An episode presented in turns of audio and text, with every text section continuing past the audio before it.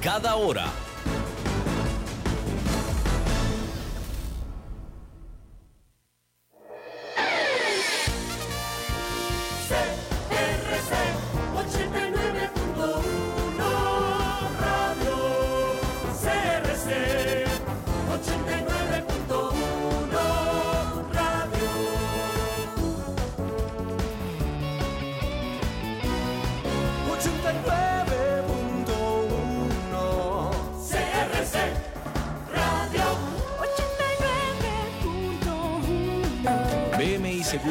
Presenta a las 5 con Alberto Padilla.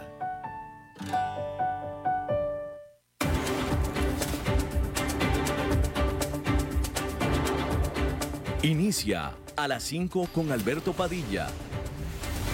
Un programa diseñado con el objetivo de llevarte diariamente un tema de actualidad, acompañado siempre de reconocidos editorialistas, de lunes a viernes a las 5 de la tarde por CRC 89.1 Radio, a las 5 con Alberto Padilla.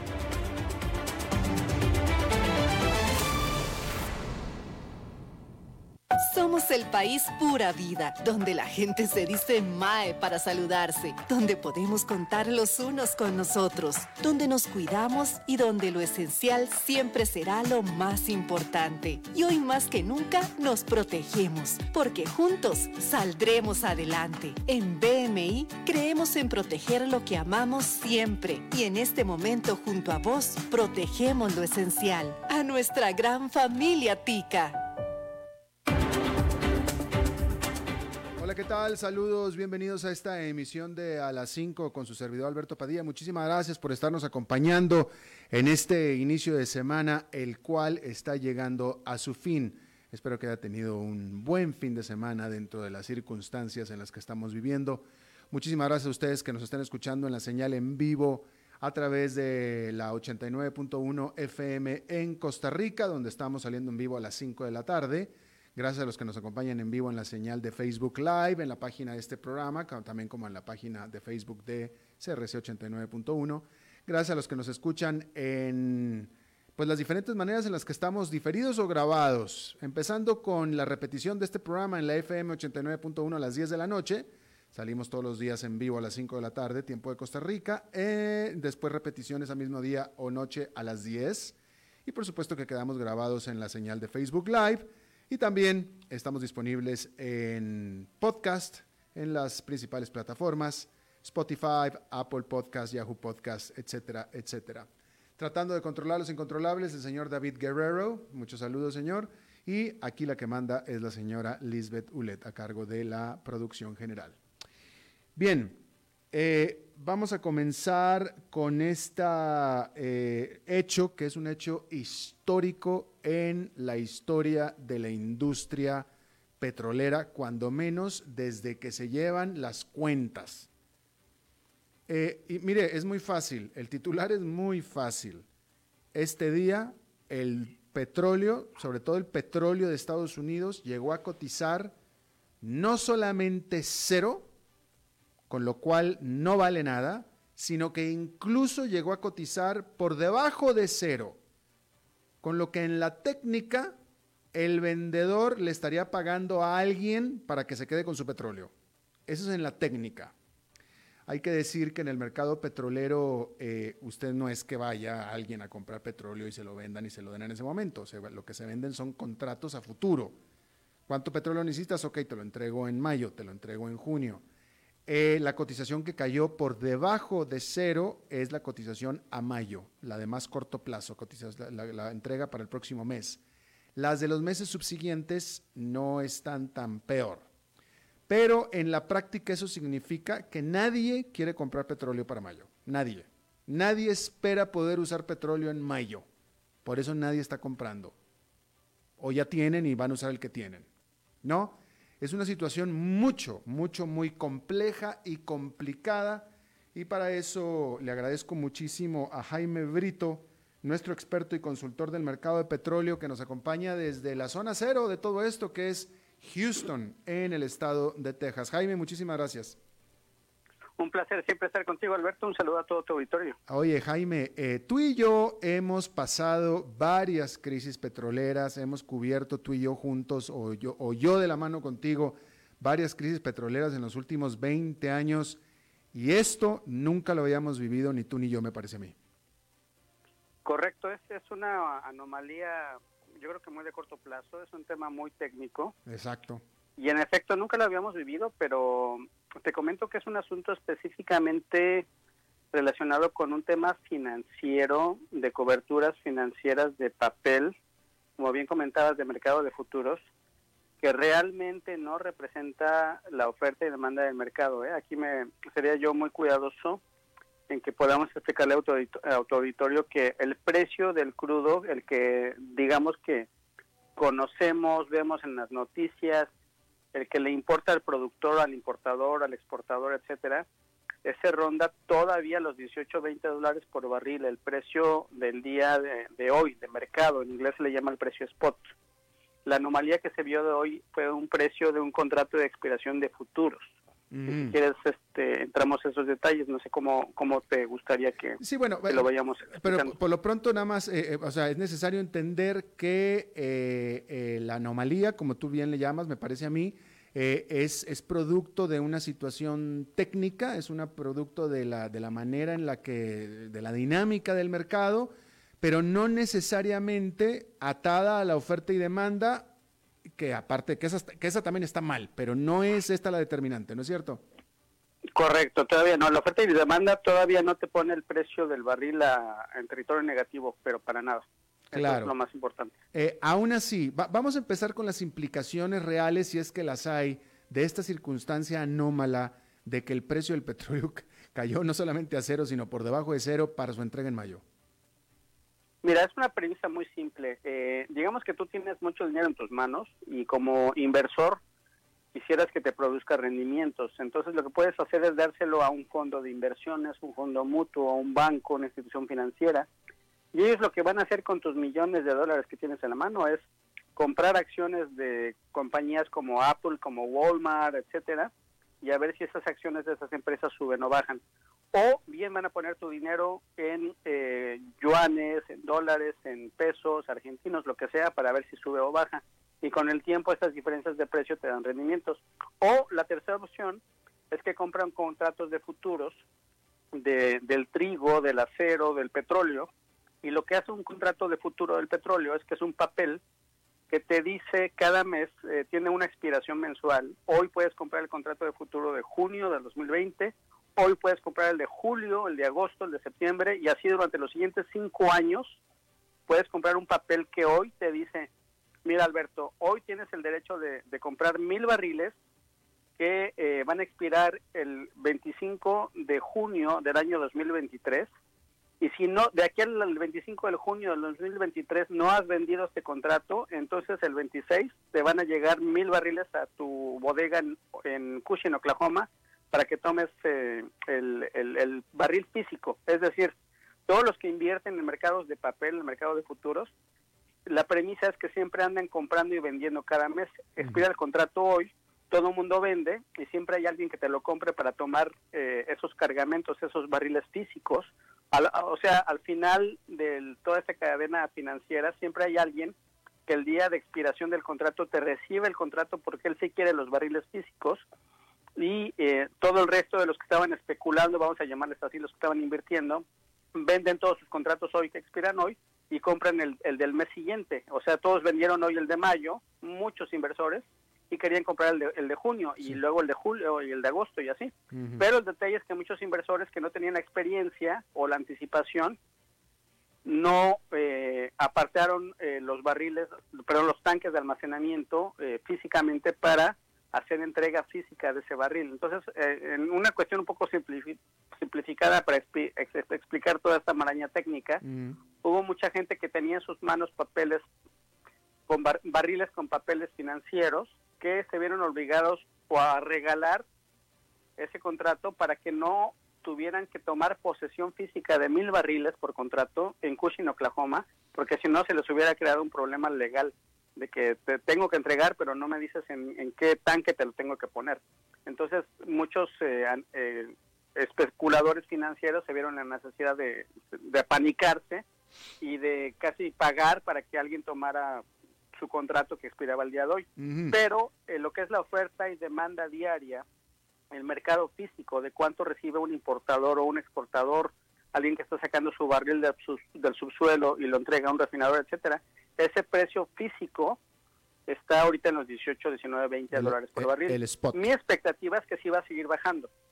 El spot. Y yo me imagino que el precio spot, el precio diario, tendría que tocar tal vez los 10 dólares por barril o menos para que al fin hubiera ya una, una cerrada de varios pozos petroleros a lo largo del mundo. Yo espero que, por ejemplo, Canadá de aquí a un año esté produciendo al menos un 30% menos de, su crudo que produce hoy, desgraciadamente, eh, a, por cuestión de costos. Ok, ahora, ahora vamos a pasar a ese tema. Nada más déjame agotar un poquito el, el factor este técnico que nos explicaste tan claramente, Jaime. Eh, esta circunstancia que se dio hoy de que este eh, precio de el entrega a mayo del petróleo de Estados Unidos tiene Pregunta, ¿tiene implicaciones directas o indirectas en el precio spot, en el precio final, en el, en el precio que llega al consumidor del resto del mundo en la bomba de gasolina?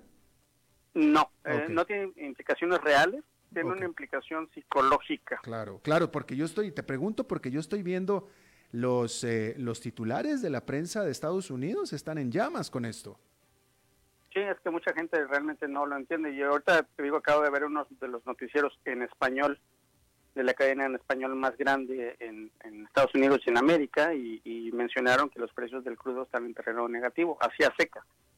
Entonces sí es bien importante explicarle a la gente, y qué bueno que tú lo estás haciendo, que pues que una cosa son los precios de futuro. Claro, claro. Y otra cosa son los precios reales del mercado. Sí, sí, yo aquí estoy viendo eh, CNN.com en inglés, estoy viendo Bloomberg y, los titulares son de, de, de, vaya, alarmistas, no alarmantes, alarmistas definitivamente.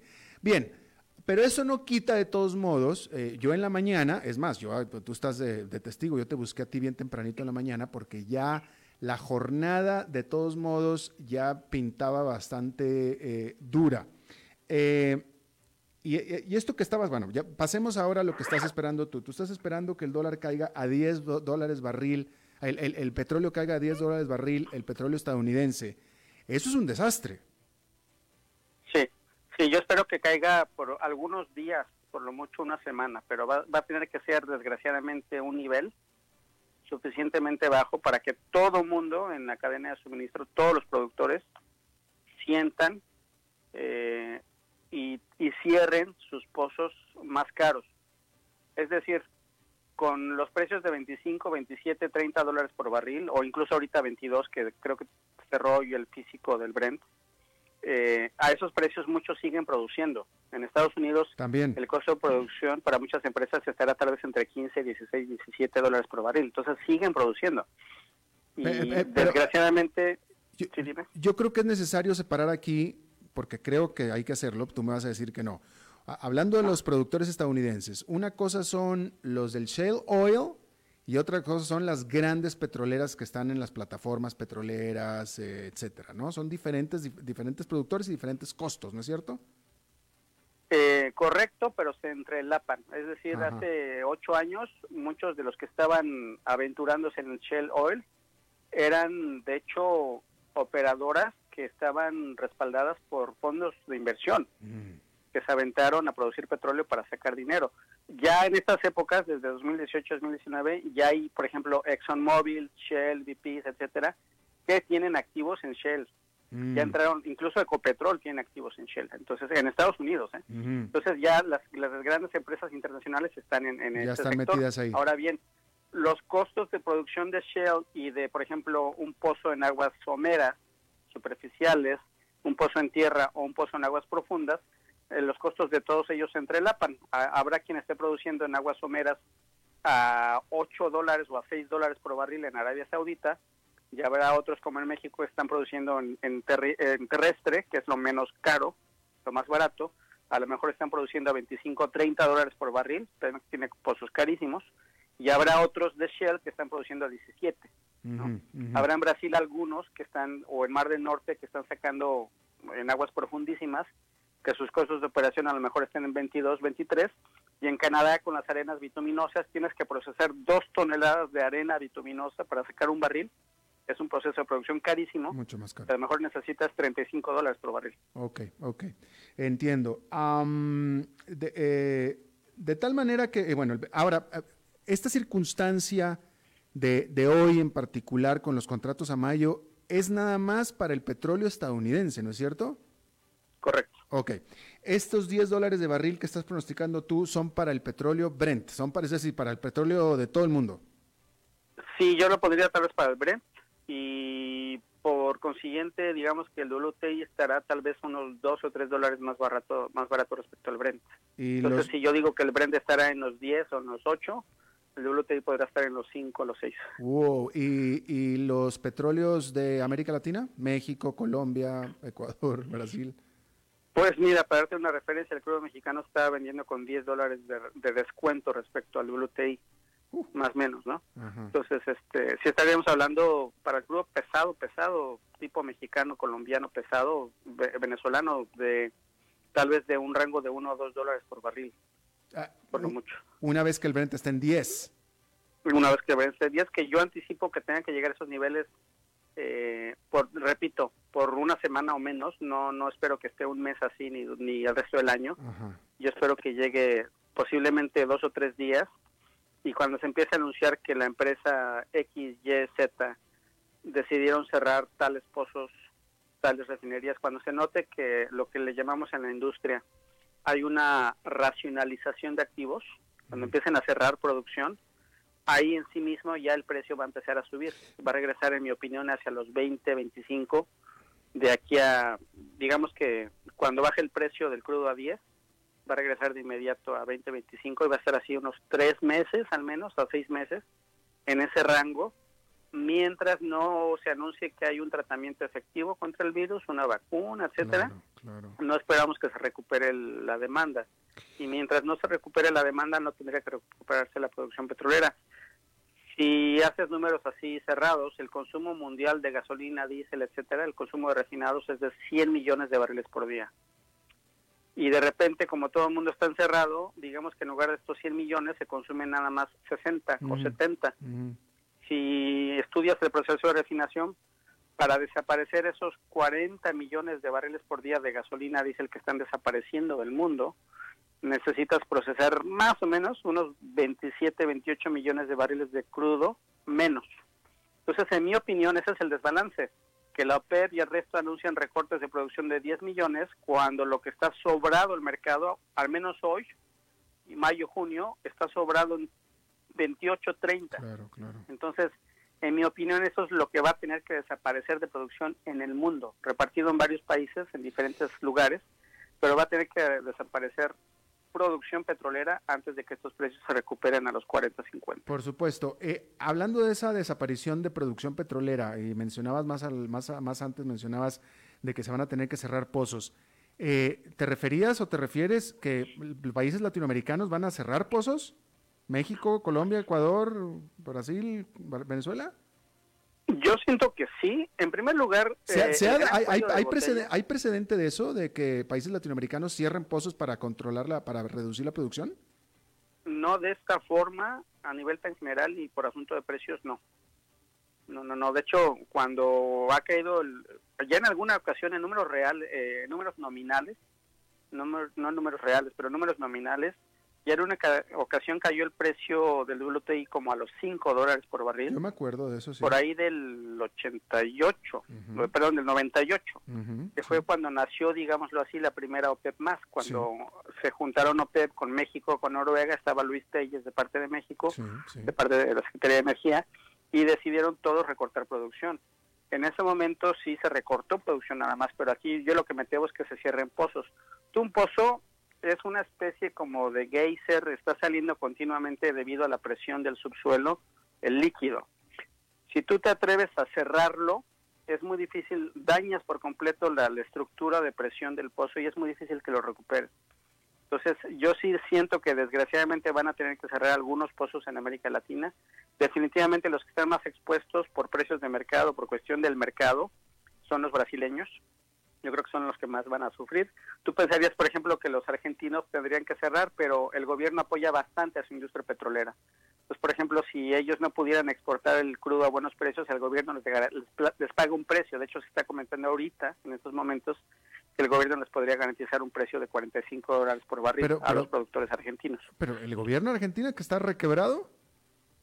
Sí, sí, bueno, saca de un lado de la bolsa y, lo mete a la otra o pediré algún otro tipo. Pero sí, o sea, protege bastante esa industria. Eh, Pero yo lo que insistiría también es que el gran cuello de botella, el desbalance entre oferta producción y demanda está ahorita en Estados Unidos, en Norteamérica. Entonces creo que tendrían que bajar bastante la producción de Estados Unidos y de Canadá. Claro, sobre todo.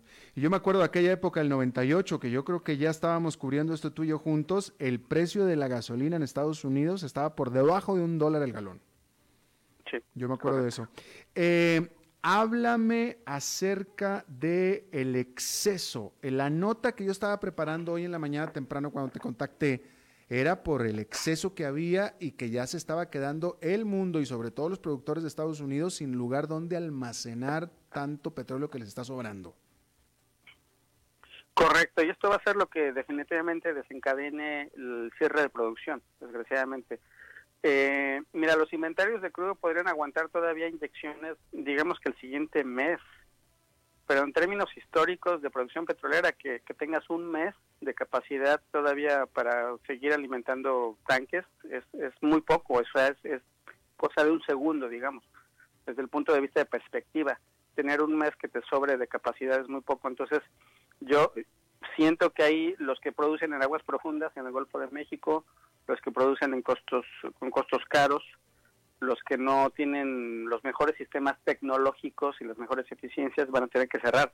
Todo aquel que esté produciendo arriba de los 15 dólares por barril va a tener que cerrar, yo creo.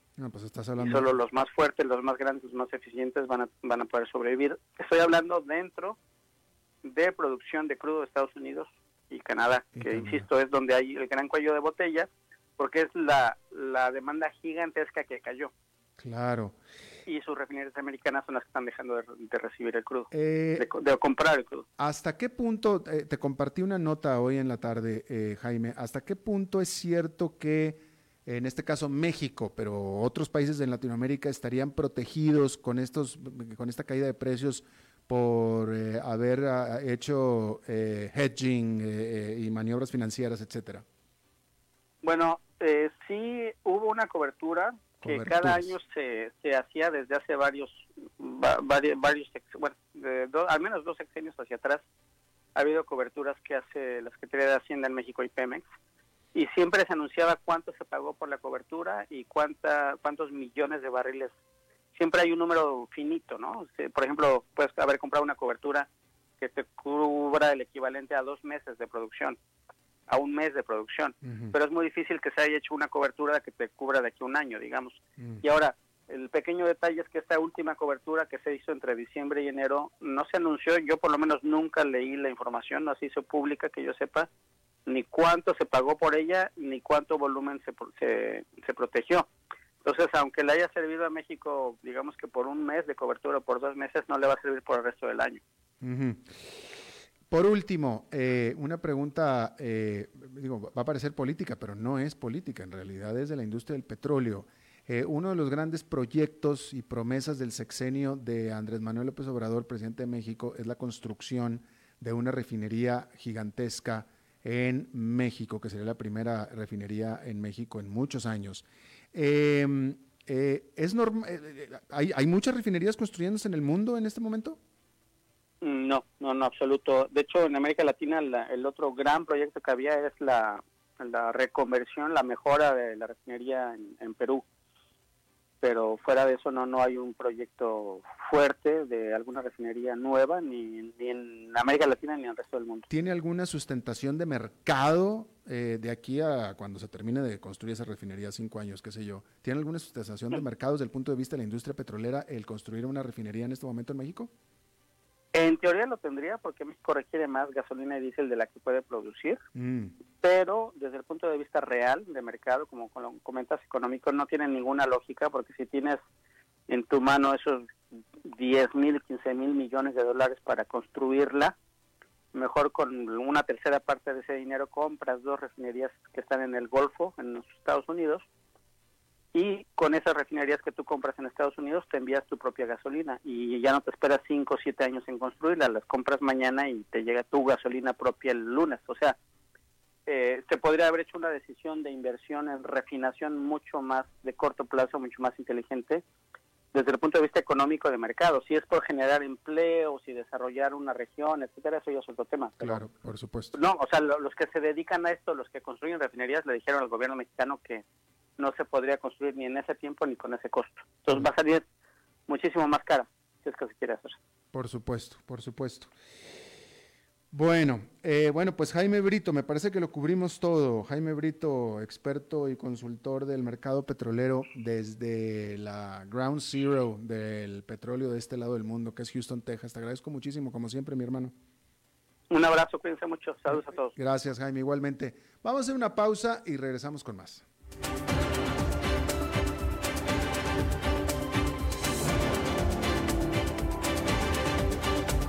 5 con Alberto Padilla, por CRC 89.1 Radio. Somos el país pura vida, donde la gente se dice Mae para saludarse, donde podemos contar los unos con nosotros, donde nos cuidamos y donde lo esencial siempre será lo más importante. Y hoy más que nunca nos protegemos, porque juntos saldremos adelante. En BMI creemos en proteger lo que amamos siempre y en este momento junto a vos protegemos lo esencial, a nuestra gran familia Tica. Tinto, blanco, rosado, espumante, seco dulce. El vino es como los amigos, proviene de diferentes cepas y familias convertidas en bodegas de tradición. La Iride, una bodega personal establecida en Mendoza, Argentina, produce vino de exportación con la calidad de Mendoza expresada en taninos frescos, frutales, remembranzas de tabaco y chocolate. Una fiesta al paladar. La Iride, vinos argentinos de tradición. CRC 89.1 Oyentes informados. Desde los verdes bosques de nuestra montaña nos llega agua Cerros de la Riva, agua fresca de manantial que te permitirá vivir en equilibrio, proteger tu salud y la de tu familia, libre de sustancias químicas, envasada sin alterar su naturaleza a 2.000 metros de altura. Agua Cerros de la Riva, naturalmente neutral. Búscanos como cerrosdelarriba.gmail.com. Llámanos al 8374 3229. Cerros de la Riva, Live Spring Water. CRC 89.1 Radio se une a la lucha contra el coronavirus. Infórmese con nosotros a lo largo del día y la noche en las noticias y en nuestros programas con los principales protagonistas, expertos y analistas, para que juntos podamos combatir el contagio en nuestro país. Siga también toda la información a través de nuestra página web y en nuestras redes sociales, Facebook, Twitter e Instagram. Combata el coronavirus con información precisa y veraz, aquí en CRC 89.1 Radio.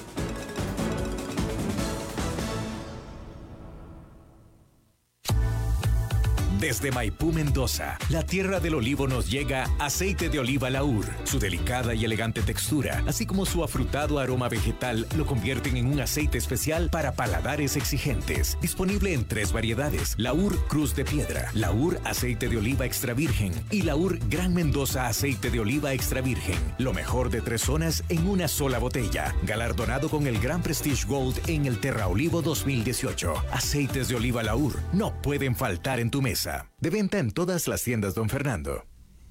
Somos el país pura vida, donde la gente se dice Mae para saludarse, donde podemos contar los unos con nosotros, donde nos cuidamos y donde lo esencial siempre será lo más importante. Y hoy más que nunca nos protegemos, porque juntos saldremos adelante. En BMI creemos en proteger lo que amamos siempre y en este momento junto a vos protegemos lo esencial, a nuestra gran familia Tica.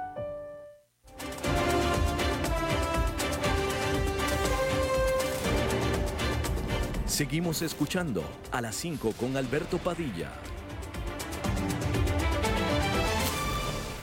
Muchísimas gracias por continuar con nosotros. Hay que decir que em, después de unas primeras reacciones con profundas caídas y después con mucha volatilidad, en las últimas semanas el mercado accionario allá en Nueva York se ha estabilizado.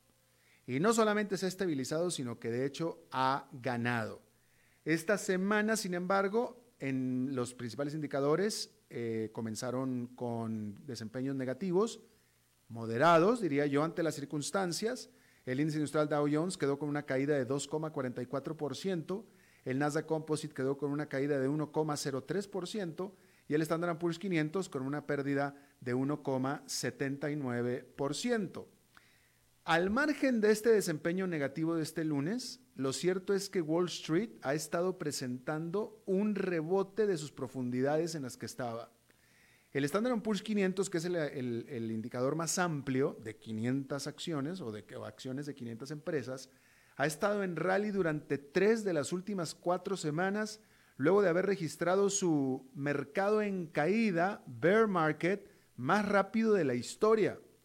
A pesar de esto, los analistas no se dejan engañar ni enamorar y siguen subrayando que el panorama continúa siendo muy complicado, como claramente podemos ver. Aunque el mercado ha recibido con muy buen ánimo los masivos e históricos paquetes de estímulo económico por parte de todos los grandes bancos centrales del mundo, por un total conjunto de 2,7 billones de dólares, es decir, en inglés trillions, lo cierto es que las malas noticias económicas continuarán por varios meses más. En pocas palabras, los analistas no se explican este desempeño de Wall Street. Y no solamente no se lo explican, sino que de hecho me parece a mí que la inferencia es, o la sugerencia, es que más pronto que tarde va a caer otra vez y va a caer mal, mal plan. Bueno, hay que decir que en Europa, esta semana, en algunos países, en el norte de Europa, se están permitiendo el regreso a clases y la apertura de algunos negocios y comercios. Es decir, ya están comenzando a reactivar su economía de manera pausada. Se trata de los primeros pasos para aflojar las restricciones al movimiento luego de semanas de encierro que han logrado, de hecho, reducir la epidemia del coronavirus. Para prevenir un rebrote, estos países han extendido el uso de pruebas o testeos, para usar el anglicismo, para identificar y poner en cuarentena a aquellos infectados y así evitar que infecten a más personas. Es decir, en cuarentena quien está infectado o tiene el riesgo de haberse infectado, pero nada más. Los científicos afirman que entre el 70 y el 90% de aquellas personas que hayan estado en contacto con un infectado deben de ser rastreadas, testeadas y aisladas según sea necesario para poder mantener la epidemia bajo control. Ponga mucha atención porque parece ser que por ahí va la onda. Lo que están haciendo en estos países del norte de Europa es lo que muy probablemente van a tener que venir haciendo en los países donde usted me está escuchando en este momento. Con este objetivo, tanto Alemania como otros países del norte de Europa están contratando a miles de rastreadores de contactos, mapeadores, literalmente mapeadores de lo que hace uno, así como desplegando aplicaciones móviles para registrar en tiempos reales o tiempo real los detalles de los encuentros cercanos entre las personas. Pero para que sean efectivas, estas apps o aplicaciones tendrían que ser bajadas y utilizadas por al menos del 60% de toda la población. Y hay muchas dudas de que tanta gente vaya a querer que lo consideren, eh, eh, vayan a querer lo que consideran es tanta eh, invasión de privacidad. Básicamente usted va a bajar una aplicación y esa aplicación se va a comunicar no solamente con su proveedor de telefonía celular, sino también con las aplicaciones de otras gentes que están con usted y van a hacer un mapeo de qué tan cerca estuvieron, qué tanto estuvieron eh, eh, eh, juntos, en qué lugar, etcétera. Y esas aplicaciones están marcando todos esos movimientos, de tal manera que si alguien cae enfermo, nada más se meten a los datos de su aplicación y ya con eso tienen con quién estuvo, dónde, cuándo. Así es. Así es. Y así es lo que se debió haber tenido desde el principio. Si desde el principio se hubiera tenido todo esto, no estaríamos en los encierros en los que estamos ahorita, que el encierro es lo de menos. El problema es el desastre económico que se creó con el encierro y que se sigue creando. Parece ser que ya aprendimos, parece ser, hay que monitorear estos países a ver qué tal les funciona, pero parece que esa es la manera de hacerlo. Sin embargo, bueno, como estaba diciendo yo, pues hay mucha gente que seguramente va a poner el grito en el cielo porque los van a estar rastreando como yo le digo que lo están rastreando. Imagínense que le caiga en las manos de su esposa este tipo de aplicaciones, que le pueda decir con quién estuvo y en dónde y haciendo qué, ¿no? Sin embargo, cuando la alternativa es quedarse encerrado en casa durante meses con esa esposa, pues probablemente los más conservadores y pudorosos querrán pensarlo dos veces. De hecho, una encuesta reciente encontró que el 70% de los alemanes estarían felices de instalar dicha aplicación rastreadora de movimientos en sus móviles. De nuevo, hay que poner mucha atención porque lo que ahí suceda se va a venir a repetir en donde usted está. Bueno, eso es en cuanto al norte de Europa. En Estados Unidos es un hecho que el encierro está causando estragos en las economías de Estados Unidos y, pues de todos los países, ¿no? En Estados Unidos las oficinas para desempleados están saturadas, lo que significa que muchísima gente no tiene ni trabajo ni tampoco la ayuda por desempleo aún. El programa gubernamental de ayuda a los pequeños negocios ya se quedó sin fondos, con un estimado de unos 700 mil empresas aún esperando por créditos. Así las cosas, activistas de extrema derecha en Estados Unidos, asusados por el presidente Donald Trump, han tomado las calles para protestar en contra del encierro. Y sin embargo, los lineamientos para la reapertura económica presentados por Trump son casi idénticos a los presentados, por ejemplo, por el gobernador de California, que es ultraliberal y por tanto enemigo de Trump. Pero ambos planteamientos ponen de manifiesto cuán lejos en realidad aún está Estados Unidos de poder reiniciar actividades de manera segura. Lógicamente plantean, como lo estábamos viendo en los otros países, un testeo masivo y sistemas de rastreo de personas, ambos dos que Estados Unidos todavía no tiene. La propuesta de Trump, que es la federal, dice que Textualmente, los sistemas de salud deberán de proveer de manera rápida e independiente, o sea, sin ayuda, el equipamiento médico y de protección en cantidades suficientes para manejar los posibles brotes. Todo lo cual por ahora es un sueño de opio. No se puede. De tal manera que los estadounidenses naturalmente están frustrados con el encierro, pero una reapertura precipitada y políticamente motivada tendría hoy por hoy consecuencias desastrosas. Bueno, en Brasil hay nuevo ministro de salud, sin embargo, hay un mismo presidente y un mismo COVID-19.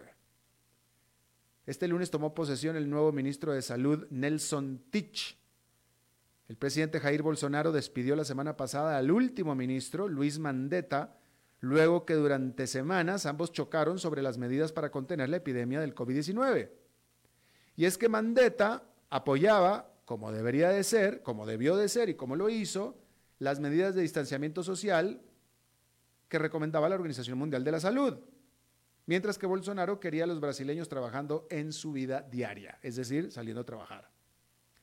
El nuevo ministro Tich afirma que la salud y la economía son complementarias. Brasil oficialmente tiene 39.600 contagios. Mire, esta la hice, esta, esta la escribí en la mañana. Déjame ver, déjame le digo cuántos tiene ahorita. En la mañana eran 39.600, ahorita ya son 4.581, 40.581, es decir, aumentó en mil el mil contagios hoy en, de, en, ocho horas básicamente, ¿no? Y en la mañana había 2.500 muertos en Brasil. En este momento en Brasil hay en vivo 2.575. Murieron 75 más. Bueno, entonces, eh, sin embargo, el limitado número de testeos que se está haciendo en Brasil muy probablemente significa que el número real es mucho mayor. El pico de casos en Brasil se espera sea durante mayo o incluso junio. Sin embargo, ya en varios hospitales de Sao Paulo, que es el epicentro de la epidemia en el país, sus camas de cuidados intensivos están ocupadas al 100% por pacientes de COVID-19. Mientras tanto, la mayoría de los brasileños apoyan las medidas de encierro impuestas por las autoridades de sus regiones y ciudades, pero en Sao Paulo solo la mitad de los habitantes, de hecho, las siguen. El domingo, en Brasilia, Bolsonaro dio un discurso a manifestantes antiencierro, algunos de los cuales, se reporta, cantaban en pro de que regrese la dictadura militar a Brasil. Vamos a hacer una pausa y regresamos con Glenda Umaña.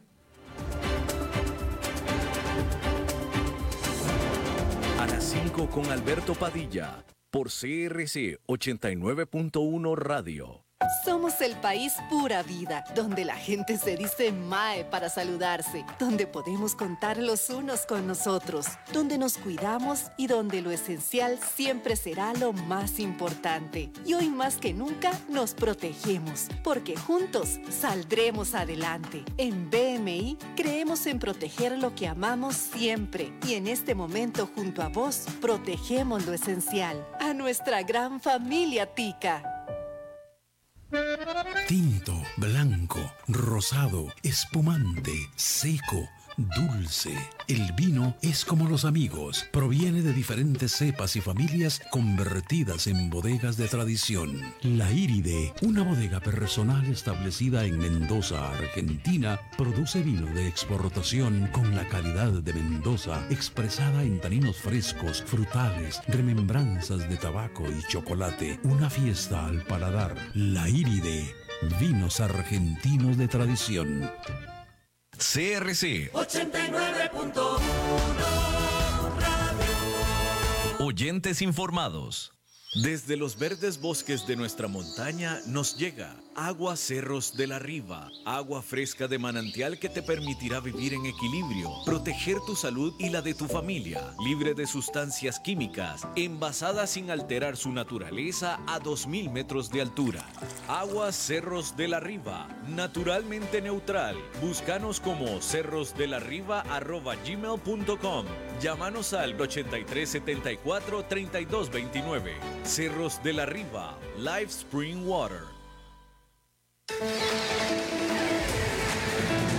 CRC 89.1 Radio se une a la lucha contra el coronavirus. Infórmese con nosotros a lo largo del día y la noche en las noticias y en nuestros programas con los principales protagonistas, expertos y analistas, para que juntos podamos combatir el contagio en nuestro país. Siga también toda la información a través de nuestra página web y en nuestras redes sociales, Facebook, Twitter e Instagram. Combata el coronavirus con información precisa y veraz, aquí en CRC 89.1 Radio.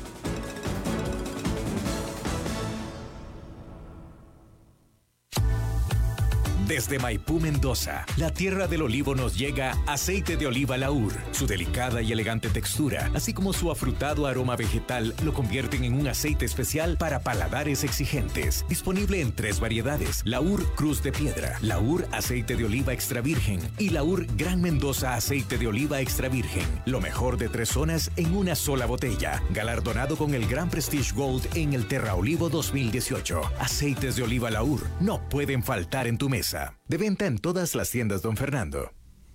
Somos el país pura vida, donde la gente se dice Mae para saludarse, donde podemos contar los unos con nosotros, donde nos cuidamos y donde lo esencial siempre será lo más importante. Y hoy más que nunca nos protegemos, porque juntos saldremos adelante. En BMI creemos en proteger lo que amamos siempre y en este momento junto a vos protegemos lo esencial, a nuestra gran familia Tica.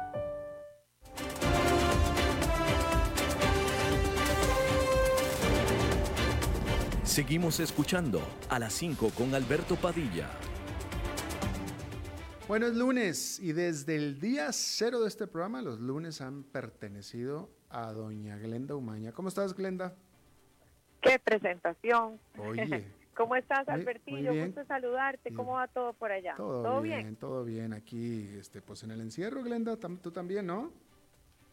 Sí, sí, sí, aquí estamos en, en Atlanta justamente. Bueno, un abrazo para todos ustedes que nos escuchan desde sus casas, ¿verdad? Ya sabemos, no es que van bueno, alguno que otro irá en el automóvil, ¿no? Con las salidas eh, pertinentes. Pero bueno, en, mientras que en Costa Rica hay muy buenas noticias, ¿no? En cuanto a el control del coronavirus y la verdad que nos quitamos el, el sombrero para felicitar a las autoridades de salud. La verdad que son noticias positivas en ese sentido y obviamente también felicitarlos a todos ustedes porque pues han acatado estas eh, regulaciones tan importantes. Claro que a veces es difícil, ¿no? Te cuento, Alberto, esto acaba de suceder. Nosotros estamos aquí en Atlanta, Georgia, donde tú también vives, pasas entre Atlanta y Costa Rica. Y justamente el gobernador nos ha sorprendido la, lo que se acaba de anunciar.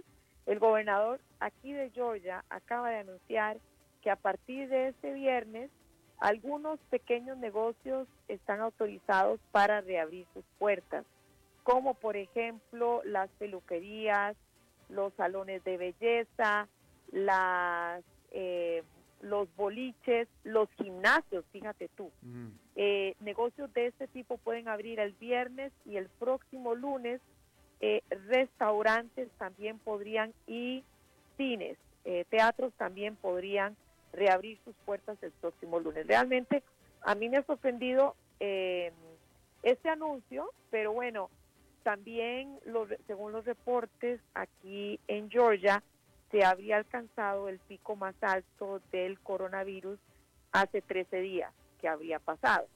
Entonces, no personalmente no es una medida ni que aplaudo ni que rechazo, porque por otro lado, como ya sabemos, en todo en todos los lugares en todos los países está pasando lo mismo, ¿no? Tantas personas que ven restringido o no solamente restringido, cancelado, ¿no? Su ingreso totalmente, pues están eh, de cierta manera desesperados. Aquí en Estados Unidos, sin embargo, pues ya eh, el gobierno ha repartido los cheques, a todos nos ha llegado un cheque eh, pues de ayuda a toda la, la población que paga impuestos. sin embargo, pues eh, obviamente es una situación eh, bastante desafiante desde el punto de vista económico que tú mismo has estado eh, analizando. Y es parte también de un poco la confusión entre la presión que han ejercido algunos ciudadanos en algunos estados aquí de Estados Unidos pidiendo justamente que se alivien estas medidas para poder reabrir eh, las operaciones de algunos negocios y mientras tanto otros expertos que hablan de los peligros que pueden existir al eh, pues al eh, abrirse los negocios y al otra vez de cierta manera comenzar algunas actividades. Hoy justamente Alberto te cuento y les cuento a todos ustedes que esta tarde pude conversar con el director del Departamento de Emergencias de uno de los principales hospitales de Seattle, en Washington. Recordemos que hace dos meses eh, fue el primer deceso aquí en Estados Unidos por coronavirus en Seattle. Hoy estamos hablando de 43 mil muertos. Hace dos meses, casi dos meses, el 29 de febrero, fue en Seattle. Entonces, amablemente, el doctor Cameron Buck, ustedes pueden ver la entrevista completa en nuestro Facebook de Glenda Umaña y también en nuestra red de LinkedIn porque vale la pena. Lo único es que la entrevista, pues él no hablaba español, está en idioma inglés y justamente le preguntamos sobre la presión que existe actualmente y bueno, no solo la presión, vemos las decisiones ya que se han tomado, como es el caso aquí de Georgia, en Atlanta, donde vivimos. Eh, y pues él tenía un poco de, digamos, estaba por un lado entendiendo lo que es la necesidad de continuar, ¿no? con la economía, continuar con los negocios, pero por otro lado, pues también hay algo que me dijo que he encontrado un poco confuso. Yo sé que, y aplaudo porque en Costa Rica ha habido expertos y estamos a la vanguardia, ha sido noticia a nivel mundial las, los experimentos que se están haciendo los proyectos en la Universidad de Costa Rica, en la Clorito Picado, eh, para encontrar una cura, una vacuna para el coronavirus. Pero bueno, lo que sí todavía hay mucha confusión, Alberto, es si hay o no inmunidad para las personas que ya han sido contagiadas o ya eh, han sido diagnosticadas con coronavirus. Él me decía que todavía no se puede eh, tener claridad sobre los anticuerpos, no se sabe cómo medir exactamente cómo se desarrollan y si hay o no inmunidad. Algunos expertos han dicho que definitivamente sí, que una persona que ya ha tenido coronavirus no la va a volver a contraer, no va a volver a contraer eh, el coronavirus, pero bueno, hay otros que dicen que no hay claridad respecto a este punto. Así que eh, ha sido muy interesante conversar con él, los consejos también que se dan entre los médicos, las experiencias compartidas y obviamente el dolor eh, para ellos también como comunidad de salud por lo que ha estado sucediendo principalmente en Nueva York. Y pues le preguntamos sobre la etnicidad de los casos y curiosamente también en Seattle, como hablábamos el lunes pasado de, Nueva York, el 26% de los casos de coronavirus en, Seattle, por ejemplo, en, en Seattle, Washington, en el estado de Washington, son hispanos, representando los hispanos solamente el 13% de la población. Todavía no saben exactamente cuál es eh, la razón para esto, pero sí llama la atención, es una, es una noticia que no es algo nuevo, que se ha estado hablando de esto, ¿no? Se ha estado hablando de, eh, pues, de que llama la atención la gran cantidad de casos entre los latinos, no se sabe si es por la falta de acceso, por algo genético, por la forma o por no tomar quizá las medidas o acatar las regulaciones. Eh, él también, pues, señaló que definitivamente pues sí se siente una cierta estabilidad, que hay menos casos, pero por supuesto que no está de acuerdo en tampoco en bajar la guardia totalmente. Él dice que sí se necesita, que sí hay pues equipo médico eh, de cierta manera aquí en Estados Unidos están tienen suficiente, no decir que tienen muchísimo, ¿no? Pero que sí es importante que las autoridades y los políticos les sigan poniendo atención a poder abastecer con el equipo médico adecuado. Eso te comento por acá, Alberto. Gracias, Glenda. Eh, déjame nada más rápidamente volver al tema del cheque. Eh, entonces nos confirmas que ya, ya prácticamente, si lo recibiste tú, ya todo mundo en Estados Unidos recibió su cheque de estímulo económico definitivamente es Voz Populi, eso lo comentamos entre todos porque eh, a todos pues ya ya ya llegó exactamente. bueno, no hay que perder de vista que esto es un año electoral. Claro, claro. Eh, Oye, ¿es cierto que llegó con el nombre de Donald Trump impreso? Mira, sinceramente, eh, esa pregunta, espérate, lo pregunto a mi esposo. ¡Mani! Como debe ser. Sabes que yo no estoy segura porque esa parte yo no le pongo mucha atención. Nada más le pone la atención a la cifra. Exacto. es a la cifra que no, que claro, que en, algo alivia, ¿no? En ah. algo alivia. Y ¿Cuánto, cuánto, cuánto recibió, cuánto recibieron ustedes? ¿Que es lo mismo que recibió todo el mundo? No, no, fíjate que no. Fíjate que no es lo mismo porque yo hablé con mi hermana y depende del número de personas, obviamente, que viven en la casa. Eh, ¿Del número de personas o si es pareja o, soltero? Y, y, también, y también este, pues, depende de, tus impuestos. Ahora, lo triste, perdona, ya te averiguo este otro dato, lo injusto es, por ejemplo, para los latinos indocumentados que se han ah, estado pagando impuestos y reportando, ellos no han recibido y no van a recibir pues un cheque, pues ¿no? no van a recibir ninguna retribución. Bueno, pero déjame, se me perdió Manuel. Te, dejo, te debo ese datito. Me, lo debes porque. Mañana ahora te lo mando por WhatsApp. Ya, David, David Guerrero ya me está haciendo caras. Ah, bueno. Gracias, Glenda. Un abrazo. Igualmente, hasta el próximo lunes. para todos. Gracias. Bueno, eso es todo lo que tenemos por esta emisión de A las 5 con el servidor Alberto Padilla. Gracias por habernos acompañado. Nos reencontramos dentro de 23 horas. Que la pase muy bien. Somos el país pura vida, donde la gente se dice Mae para saludarse, donde podemos contar los unos con nosotros, donde nos cuidamos y donde lo esencial siempre será lo más importante. Y hoy más que nunca nos protegemos, porque juntos saldremos adelante. En BMI creemos en proteger lo que amamos siempre y en este momento junto a vos protegemos lo esencial, a nuestra gran familia Tica. BMI Seguros te presentó a las 5 con Alberto Padilla.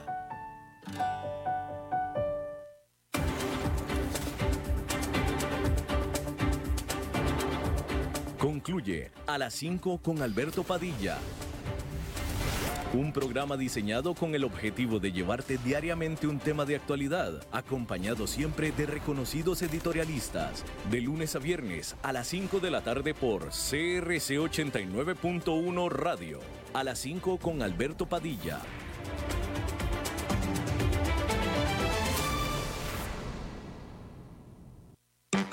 Tu hamburguesa, pasta, pizza favorita o el mejor sushi. Lo podés pedir desde la comodidad de tu sala, cama o la terraza de tu casa. Ahora tus platillos favoritos desde nuestros restaurantes, The Market y Now Sushi Lounge por Uber Eats. Disponibles de 6 de la mañana a 10 de la noche. Hotel Real Intercontinental.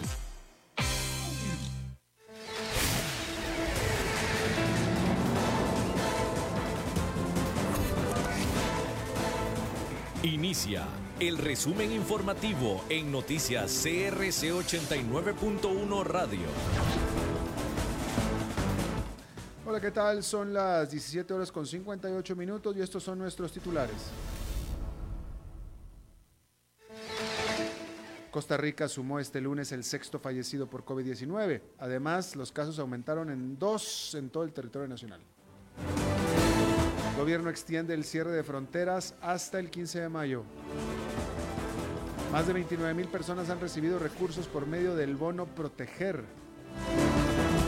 La construcción de la carretera San José-San Ramón cuenta con el aval para su inicio. En el mundo, el precio del crudo estadounidense cae por debajo de los 11 dólares barril. Y en los deportes, la UEFA Champions League se jugaría en agosto y tendría acción cada tres días. Salud.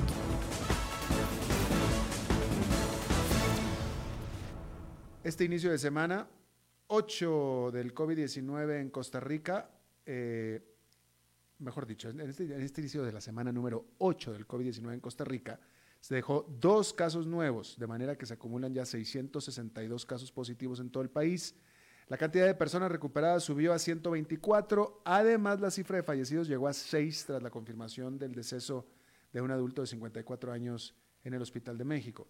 El total de personas contagiadas lo conformaron o lo conforman 606 costarricenses, 56 extranjeros que están infectados. Actualmente se han descartado 7.236 casos de COVID-19. Nacionales. El ministro de Salud, Daniel Salas, informó la extensión del cierre de fronteras a extranjeros hasta el 15 de mayo. El objetivo de esta medida es proteger a la población del contagio del COVID-19 y evitar que el número de casos se eleve nuevamente.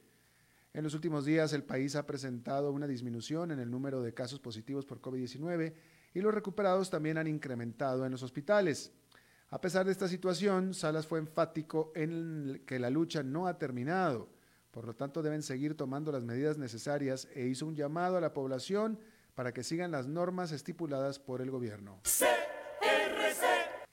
Más de 29 mil personas han recibido recursos por medio del bono Proteger. Los, fondos corresponden a una suma de 16 mil millones de colones que salen del Fondo Nacional de Emergencia, coordinado entre el Ministerio del Trabajo y la Comisión Nacional de Emergencias. El grupo total de las primeras personas beneficiadas por el bono Proteger es de 33 mil. Sin embargo, la ministra del Trabajo, Janina Dinarte, indicó que depositaron el 90% debido a que el otro 10% presentaron cuentas que tenían errores. Infraestructura. La construcción en la carretera San José-San Ramón ya cuenta con el aval para su inicio. Este lunes el fideicomiso Ruta 1, operado por el Banco de Costa Rica, el BCR, dio orden de inicio al consorcio OBIS Ruta 1 CPC para la construcción de las primeras obras. El ministro de Obras Públicas y Transportes, Rodolfo Méndez, se mostró muy complacido con el arranque, no solo por la importancia que tienen para el país, sino porque ayudarán a reactivar la economía nacional en momentos del COVID-19.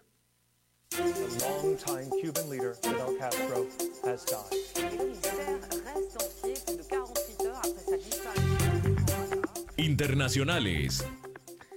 El crudo de Estados Unidos, el petróleo, llegó a caer este lunes más de 40%, por debajo de los 11 dólares el barril, un nuevo mínimo en 22 años debido al desplome en la demanda mundial provocado por la pandemia. Antes de la apertura de Wall Street, el barril del eh, referencial estadounidense West Texas para entrega en mayo llegó a caer a 10 dólares 77 centavos barril, que es su nivel más bajo desde 1998. En el 2011 valía 114 dólares este mismo petróleo. Los mercados de petróleo se han desplomado en las últimas semanas a su nivel más bajo en más de dos décadas por los bloqueos y las restricciones de los viajes en todo el mundo, que tiene por supuesto un fuertísimo impacto en la demanda. La pasión de los deportes en noticias CRC 89.1 Radio. La UEFA Champions League volverá a la acción el próximo mes de agosto con los partidos de vuelta que faltan por disputarse de los octavos de final.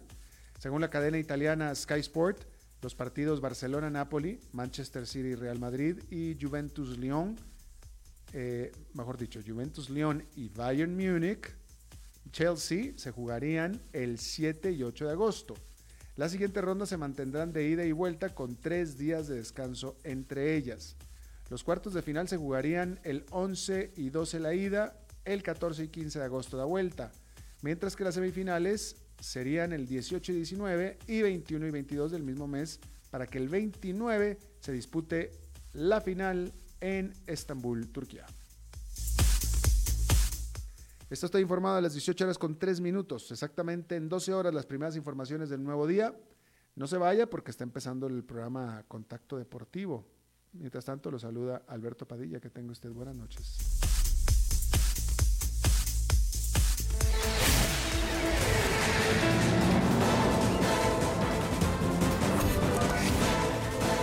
Este fue el resumen informativo de Noticias CRC 89.1 Radio.